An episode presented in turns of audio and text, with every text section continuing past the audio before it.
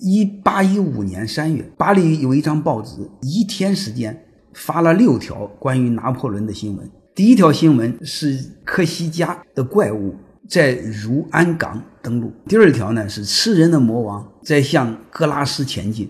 然后过一会儿又发三条，你就可以理解为手机短信啊。篡位者进入格拉布林。第四条，波拿马占领里昂。第五条，拿破仑接近枫丹白露。六条，陛下将于今日抵达忠实于他的巴黎。所以这就是我们看的报纸，同一天的报纸。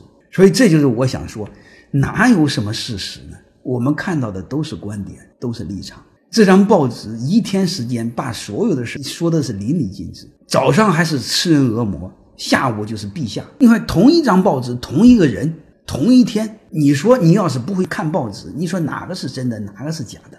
好了，我们在最后一句话吧，就是我们真正有这个思考的人呢是很少的。我们要学会通过阅读思考，嗯，并且承受背后极大的痛苦和孤独。然后给自己做个手术，让自己慢慢学会独立思考，通过很多表象、很多别人的立场和观点发现问题。然后这个时候，你开始承受由此带来的压力，包括让别人认为你不正常，慢慢成为这样的人。慢慢的，你就是会成为一个身边人，或成为一个时代的清醒者。